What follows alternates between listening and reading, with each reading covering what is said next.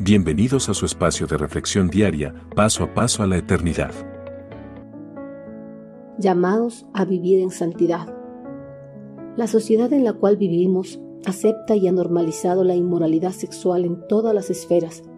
Esto es claramente visible en su literatura pornográfica, su transmisión televisiva, su laxitud en los votos matrimoniales, su promiscuidad, su obsesión omnipresente con el sexo y su tolerancia a las relaciones sexuales ilegítimas fuera del matrimonio. Aunque la sociedad humana haya normalizado la inmoralidad sexual, el eterno Creador está en contra de estas prácticas. Y esto nos da a conocer el apóstol Pablo en una de sus cartas a los creyentes de la iglesia en Tesalónica. Dios nos ha llamado a vivir vidas santas, no impuras. Por lo tanto, todo el que se niega a vivir de acuerdo con estas reglas no desobedece enseñanzas humanas, sino que rechaza a Dios, quien les da el Espíritu Santo.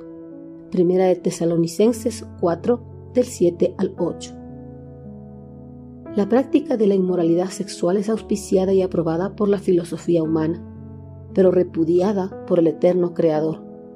Algunos hombres, pese a su conversión al cristianismo, han caído en estas prácticas por seguir estas corrientes filosóficas de los hombres pues a algunos creyentes les atrae más seguir estas corrientes humanas que seguir las enseñanzas impartidas por los siervos de Dios, los cuales constantemente han exhortado a los creyentes para que lleven una vida santificada, lejos de la impureza sexual.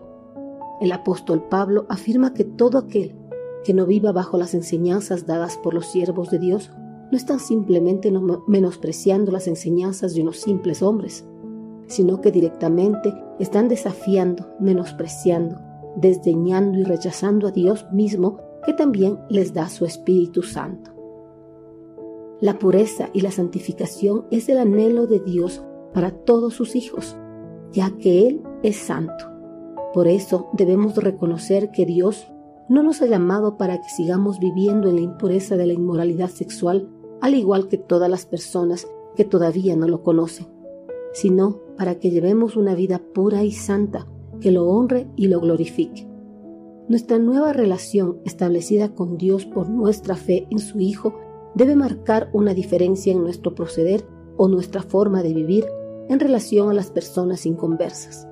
Nosotros ya no debemos seguir las corrientes de depravación e inmoralidad sexual normalizada e impulsada por la filosofía humana, sino que debemos seguir fielmente las enseñanzas dadas por nuestro Señor por medio de sus siervos. Solo así mostraremos nuestra obediencia a Dios, quien nos dio su Santo Espíritu para que viva en nuestro interior.